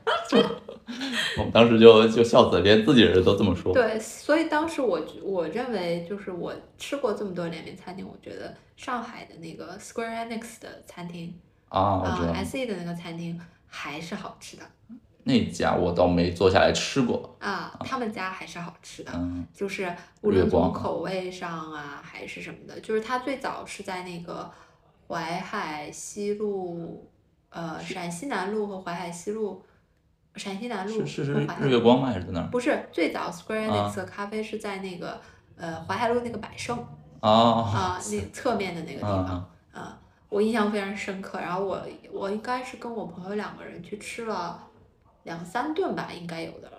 就是它作为一个普通的咖啡厅，嗯作为一个简餐厅，它也是合格的，它的饭也好吃，嗯它的 IP 的那个餐做的也还算比较可爱的这样的一个。因为我我在日本的时候，我也会去什么 Automate 咖啡啊，嗯然后去各种各样博音鬼的联名咖啡啊，这个咖啡那个咖啡的，吃来吃去，说实话，就还不如边儿上的那个快餐厅好吃。但是 S E 在上海开的那个咖啡厅，当时我是觉得说饭还是好吃的。嗯，但你也只去过两三次嘛，没有变成，那我也不可能一直会去吃的。所以他们正确的策略是不是就应该不用太在意饭菜质量，主要是把 IP 联名这件事玩转，就像柯南剧场版，不用在意推理。我是一个商业产品，我我搞那种能让你拍照、能有记忆点、能传播的元素就好了。呃，我感觉原理是一样的原理是这样的，但是嗯我还是希望它饭好吃一点。OK，好，那就是刚才说到很多 IP 联名，嗯很多 IP 的新的拓展，那就很多时候是跟后疫情时代，或者说跟现在流量红利越来越趋紧有关。嗯所以我们看到很多就是 IP 厂商开始拥抱以往可能不太看得上的平台，就像 Netflix 啊什么的，跟很多 IP，包括奥特曼都在上面开始搞什么机甲奥特曼。就是在在这个时代，你觉得像迪士尼家呀、Netflix 的这种自制剧，从从他们再到短视频平台的衍生剧、网络大电影，再到现在这这种就就完完全全就是短视频，就是什么十几秒、几十秒看完一部剧，就是这个时代呃观影习惯的流变，对于这个年头打造 IP 有什么新的玩法或者有什么不同吗？嗯，我认为是很重要的。嗯我们作为 IP 孵化的人、制作人来说，嗯，要去适应，呃，要去适应变化。嗯这个变化是什么？不是社会变化，而是硬件的变化。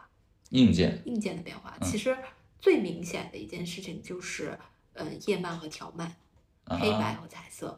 嗯哼，呃，现在出现了非常大的断档，就是说，嗯，其实包括在整个日本业界也是一样的，做彩色条漫的人很少，嗯呃，没有韩国没有中国多。嗯哼，那是为什么？因为中国和韩国过就是它我们的黑白漫没有发展到那么的精彩的地步，所以我们很快的跟上了手机这个碎片化阅读手机的这个时代。嗯，其实我们知道，就是看条漫的人和传统看页漫的人不是一拨人。嗯对，啊、那么就跟现在，其实它就跟网文一样，网文和小说和我们的真正的纸质书是一样的，嗯它是由于你的载体的变化而衍生出来的一个新的产品，嗯一个新的形式。就是你现在已经不太适应看正儿八经看一个四十几集电视剧，对你来说很痛苦对，啊。但是你倒过来来说，你现在一直在消耗短视频的时候，你也会觉得累。嗯哼，对吧？嗯，你更期待更高效的获取方式。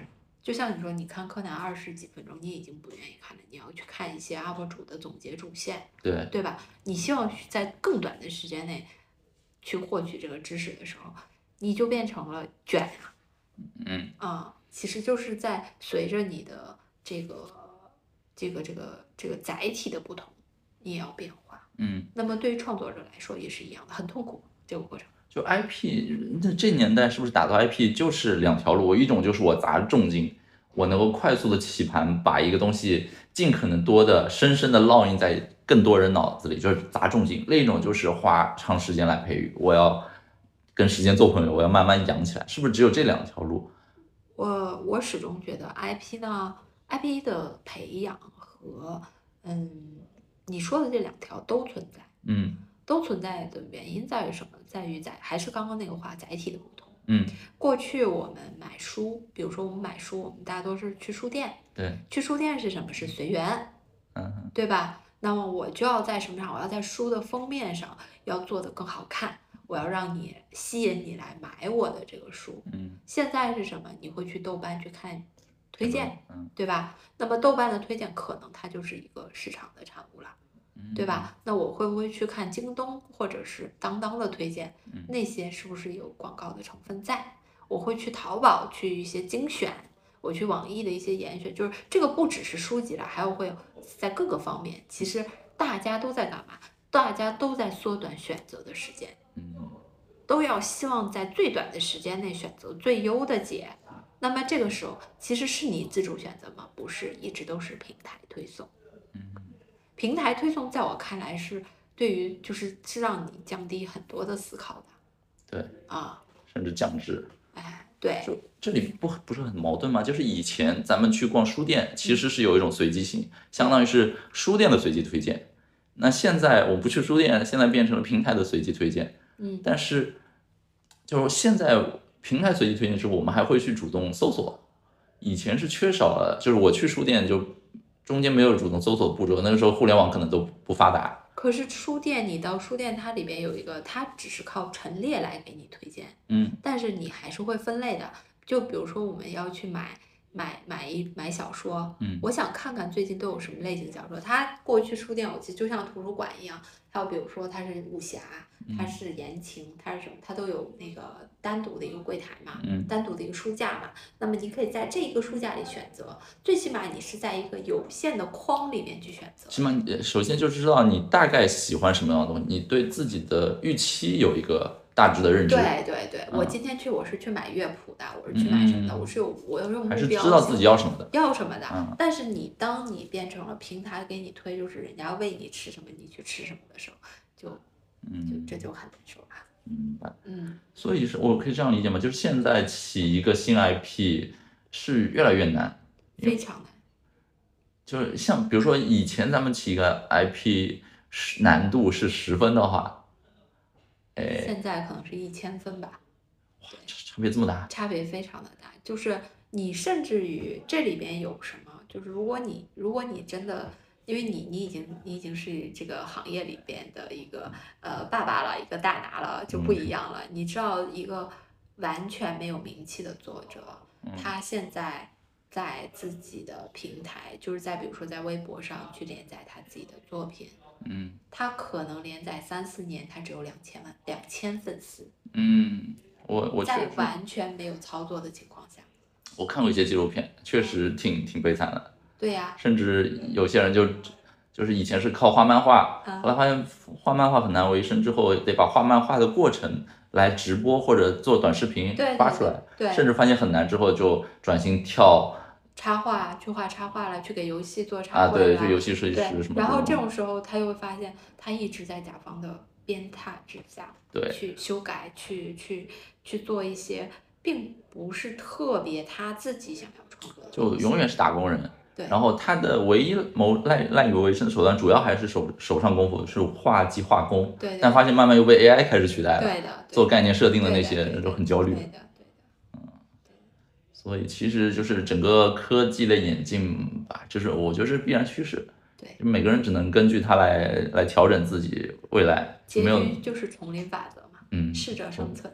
那对，那说到科技的话，我自己因为在研究一些跟加密有关的东西，嗯跟数字藏品有关的东西。嗯日本那边我知道是，呃，加密是 OK 的，然后 NFT 啊，或者包括什么 Web 三，所谓 Web 三之类，在日本好像都在推行。嗯。就是你你本身在那边是有业务的话，据你所知有没有就是看这方面，或者你们的我我更重，我更看重的还是，呃，在内容行业和、嗯。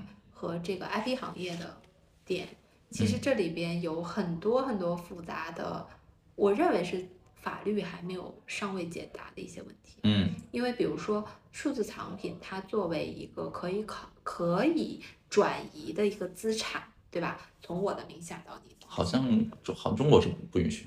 啊，国内是不允许的嘛，对咱海外一部分是还是 OK 的。对啊，那么它作为可转移的资产，这里有一个问题，比如说，呃，我的我的 IP，嗯我的 IP 其实授权给你，就是授权嗯给你做了一个数字藏品，那不就跟手办是一个道理。嗯你是不可以拿它拿这个手办去，就是比如说我现在我授权给你做了这个嗯手办，你可以卖掉这个手办，对对吧？这个东西的所有权从呃这个卖手办的工厂就到了你的手里，嗯对吧？那么这个手办你可以去在家里摆着，你作为非商用，自己收藏欣赏你可以。去收藏欣赏。嗯但是理论上，你就比如说我在我的餐厅里面摆着它，我摆了五千个手办，嗯然后我这个我这个餐厅就以手办为主题嗯，作为这个这个噱头，这这种也其实也不算商用，是可以的，是吧？它理论上来说，它是属于它只是展览展示，它我也没有用它来赚钱，对，对吧？那么就就就，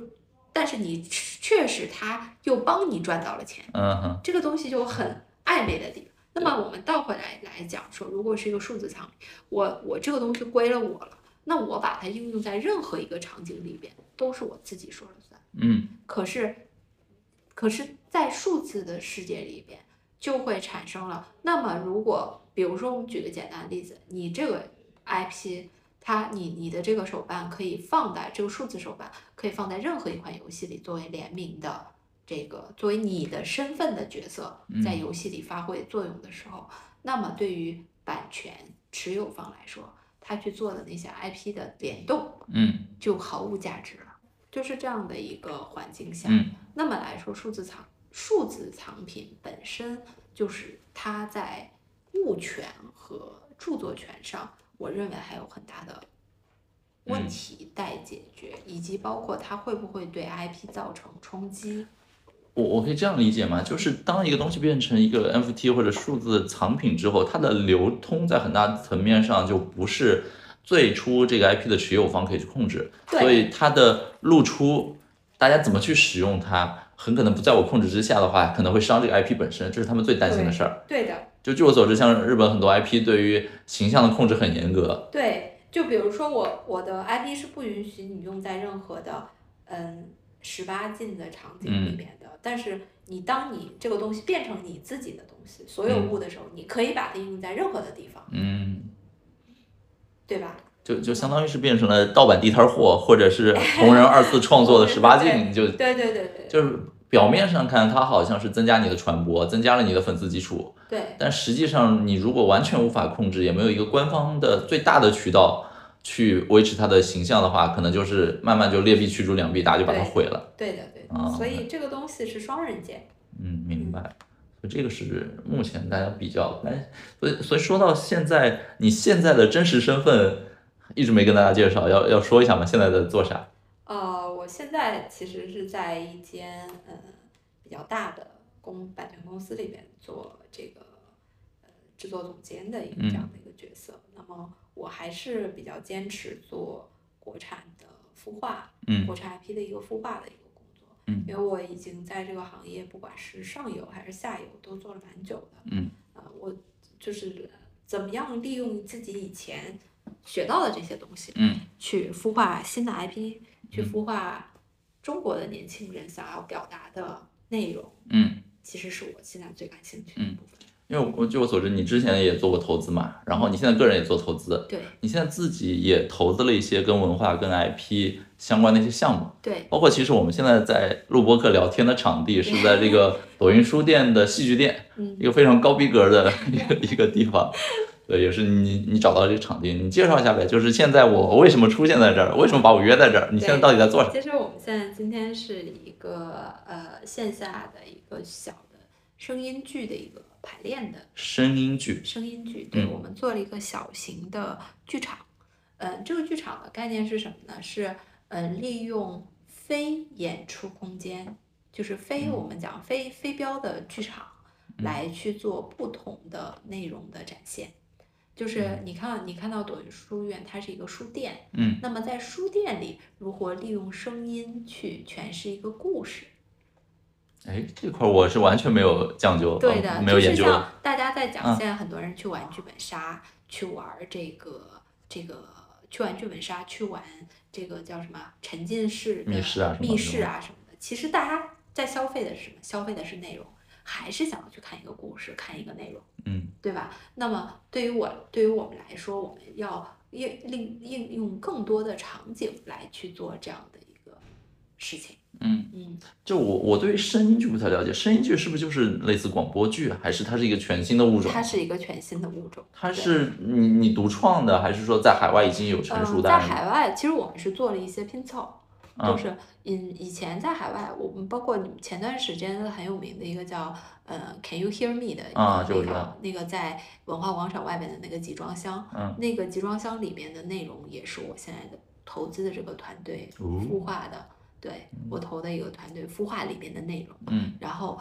呃，为什么这为什么会去做这样不同的内容的尝试？是因为我我我自己认为说，就是呃，大家现在年轻人太过于在线上了。其实嗯我我我有听到一些声音，就说这两这这一大段时间，其实游戏有一些海外的游戏数据掉的很快的，嗯，就是为什么？因为已经开放了。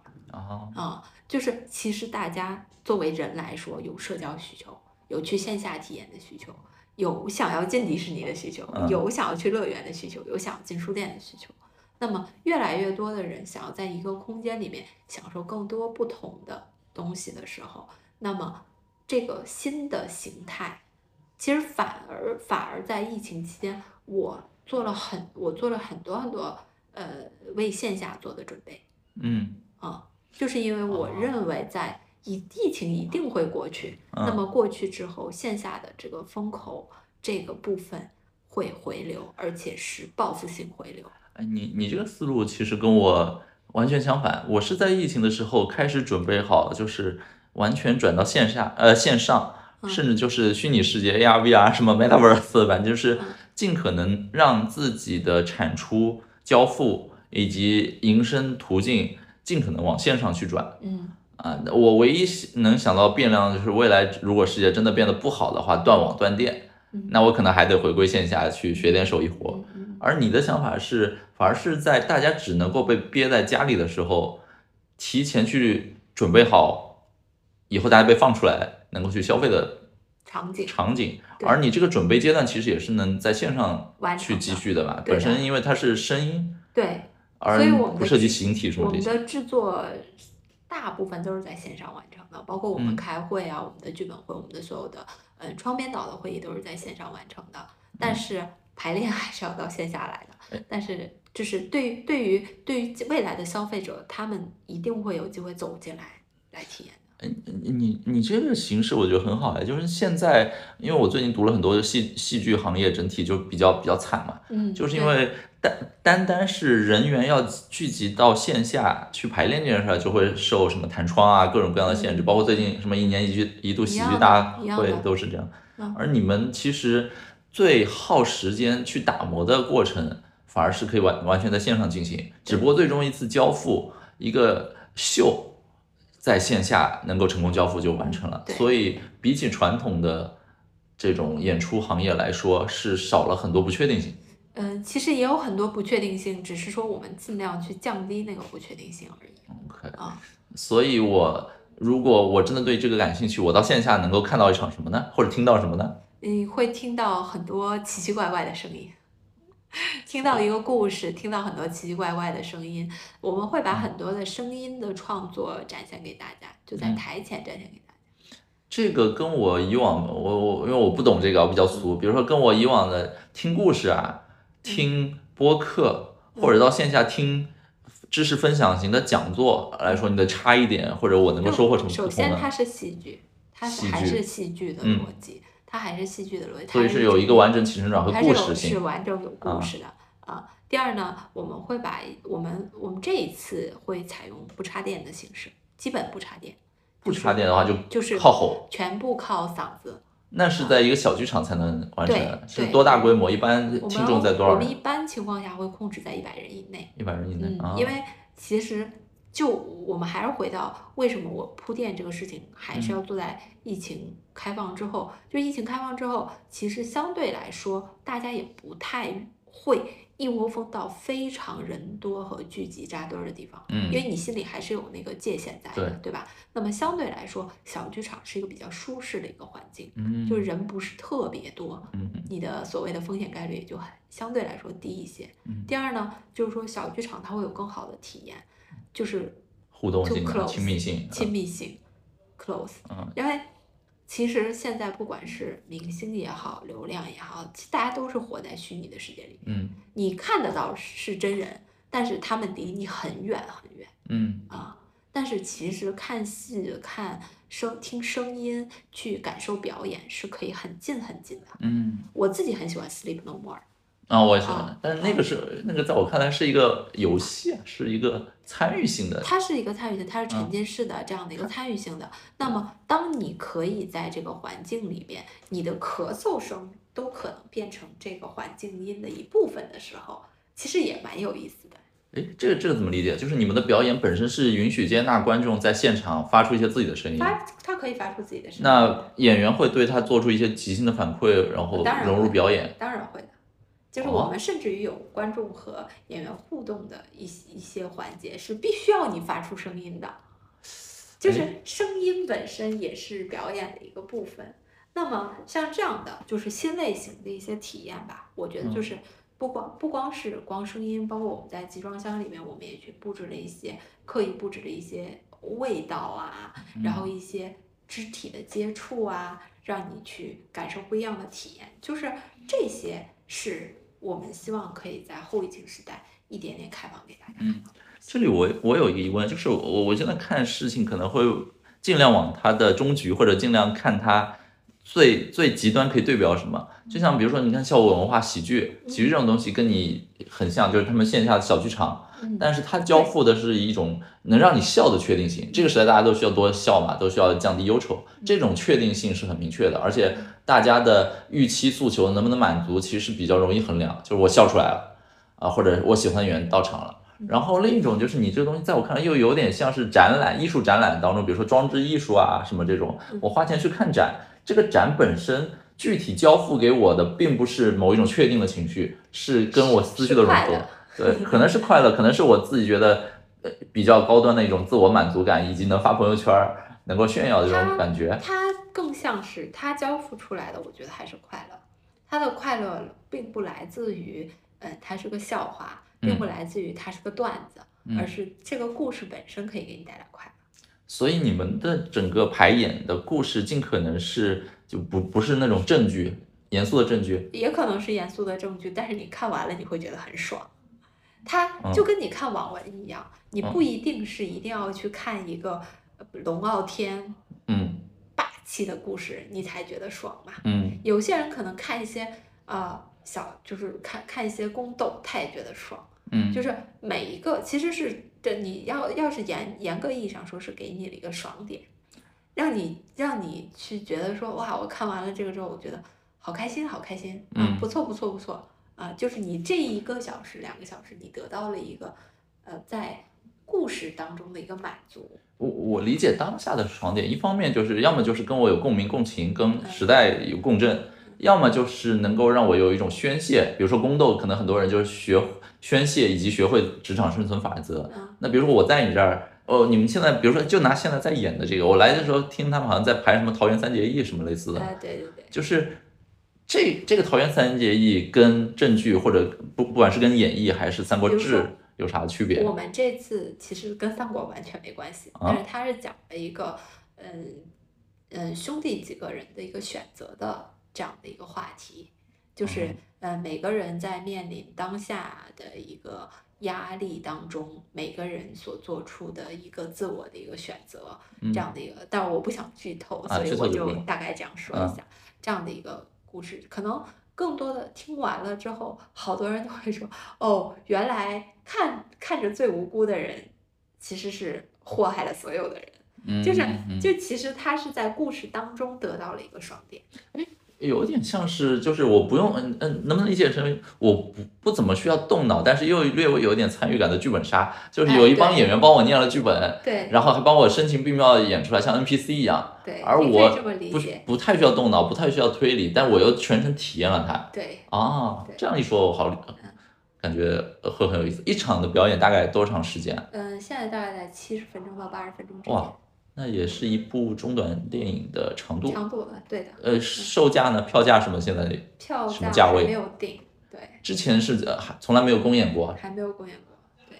因为我们是在今年的四月才开始准备筹备的。四月就是开始想谋求转型，找一个线上。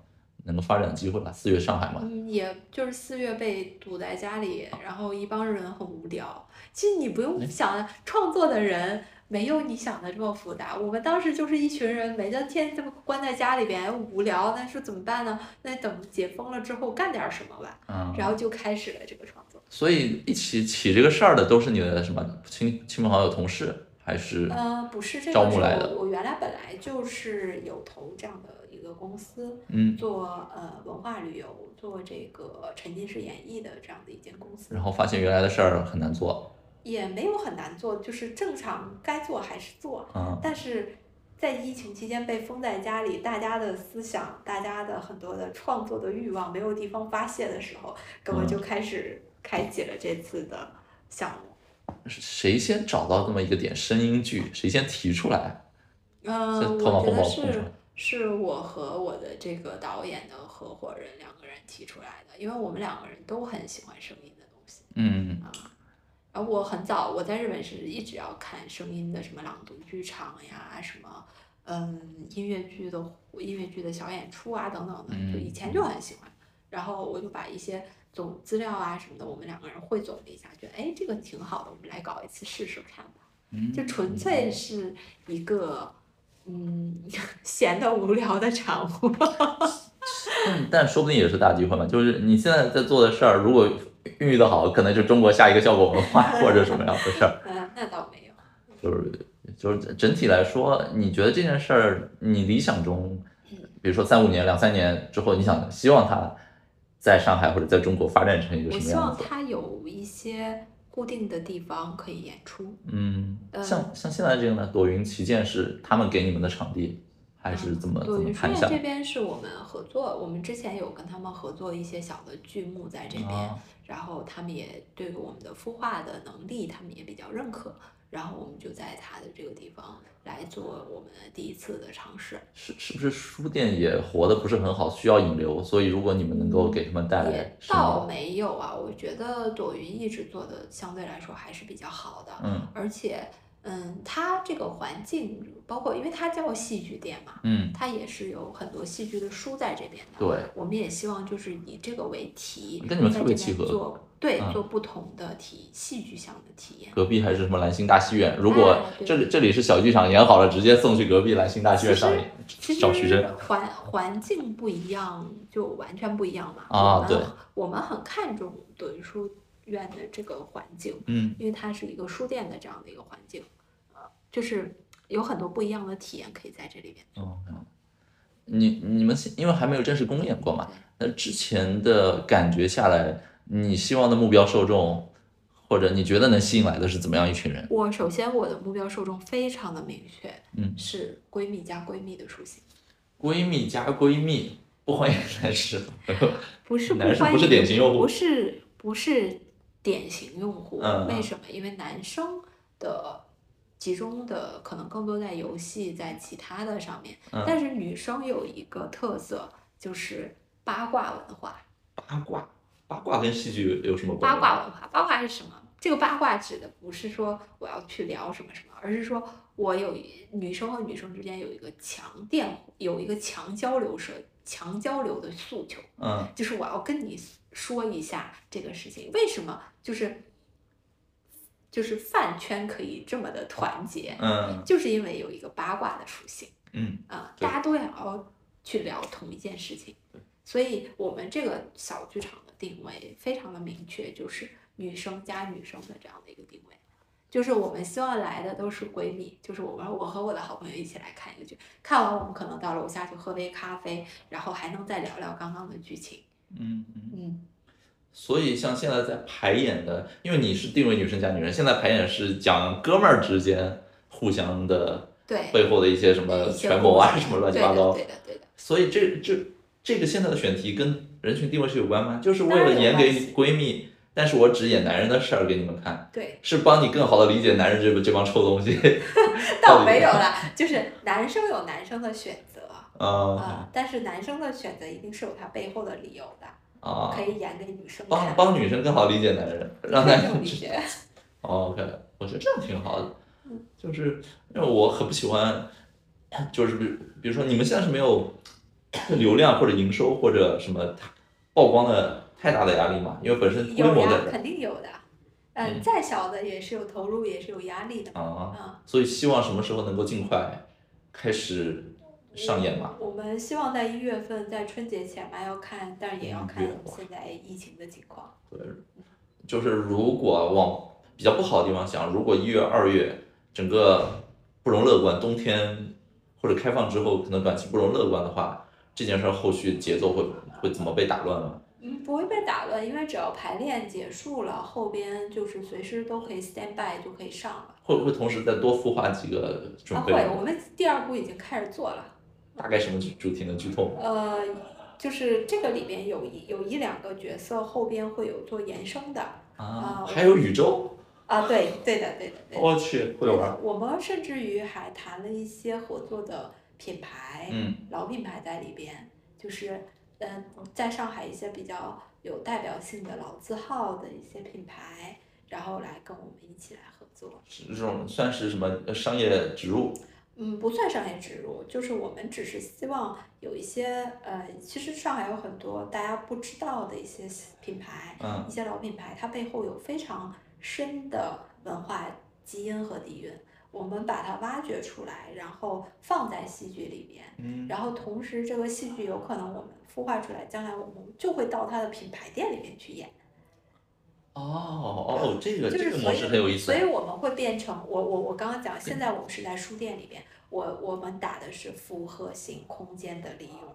嗯，跟跟你之前投日本 IP 很像哎，就是相当于是书店出场地给你们做排练或者演出，有点像他们投资入股，嗯你们在这个里面把作品完成成型之后，再把你的东西交付到他们各个地方线下店，帮他们引流。就像早先做投资，我在制作阶段参与进来，然后再帮他引进，帮他占领更多市场，玩法好像是差不多。那你你们有特别欢迎什么样的品牌或者商家合作吗？说不定聊一聊之后有人会找我。呃，我会，我们一般情况下像这样的，我们比较喜欢的是还是呃有些年代感的嗯品牌，比如说十年、二十年、三十年、五十年的这种老品牌。啊然后这样的品牌，因为他们有很多的品牌故事可以讲，嗯，这些品牌故事可以去把它进行戏剧化的一些包装，然后让它有不同的呈现。哦所以喜欢有品牌积淀，对有品牌故事，有品牌势能。对像呃据我所知，就是这两年这个什么新消费啊、互联网消费、零售这种很火，嗯有很多新消费品牌前两年涨了一波，现在遇到增长瓶颈，嗯都喜欢去搞品牌联名啊、快闪店。嗯类似这种，如果找到你们的话，你们对他们会什么态度呢？嗯，就我们会帮他找新的角度，去嗯重新去再利用它的空间去做一个新的演绎。但是说实话，这种不如有品牌积淀的嗯品牌好做。嗯这让我想到，就是跟现在这个当下播客制作模式有点像，就是你们会欢迎，比如说有一家品牌找上来，看中了你们这个声音剧的形式，专门帮我定制一个声音剧。那这个剧我可以放在线下展演，也可以比如说做成一个线上媒体，对的，类似这种嘛，就是就是呃，在我的理解中，你们有点像效果或者播客 MCN 这种，就是基于自己的制作、产出、宣发、流量能力，去跟各种品牌做联名，有的是给他们做植入，有的是专门帮他们做一个，嗯，有的是可能经常串串场，大家互相对拉流量，对这种会是未来的一个趋势方向吧。对的。哦就是我们把它变得更轻，然后更加亲民，嗯，就是还回到你最早问我的那个问题，嗯为什么皮卡丘可以火？嗯没有没有门槛啊，啊，确实。所以临近尾声，问一下，比如说你们现在这个事儿愿意接受投资吗？如果有人要投你们，我们愿意接受投资，愿意接受啊，各位听众听一下啊，各位品牌主爸爸，欢迎来接洽一下。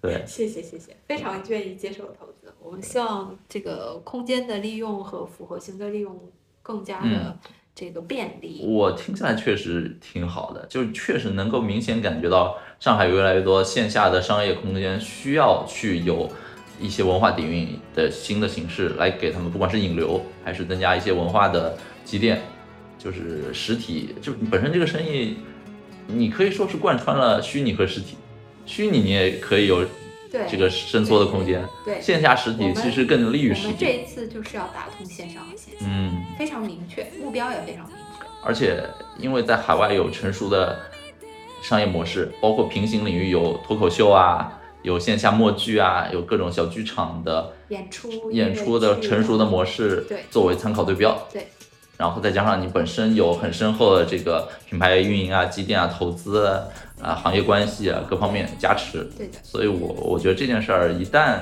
能够上演的话，后面机会还是挺多的，对的会挺有意思的。对的。好，那你最后还有什么想想跟大家讲讲，或者推推一下、宣传一下？宣传一下就是、啊呃，希望我们的听众朋友们可以持续关注呃播客，然后呃我也会时不时的来带来我们的一些最新的资讯，经常来串场，对，然后我们可以没事可以吐槽一些作品。哎，你的这个声音剧品牌要现在曝光吗？还是以后再说？还不可以啊，先保密，先保密。哎，先保密，先保密。我们可以放在第二次，我们再来。好，好，好，那就是等到，呃，你这个声音剧本身已经上市，已经面向观众有了一些东西之后，我们来聊聊它实际在商业环境当中的一些喜怒得失，包括以后各种各样好玩的动漫啊或者 IP 宅的东西，有什么想聊的，我们随时可以聊。好呀。之后我会，我们这边只要有一些新的演出，我就给你一些这个体验的这个给给给听众赠票，听众赠票嘛，对对对，对吧？挺酷的。然后我觉得你特别能聊，就是欢迎其他各大播客平台、MCN 机构什么的 来找咱们的这位小白女士合作。好，那那今天的节目就先这样。好，好，谢谢谢谢大家，谢谢，拜拜。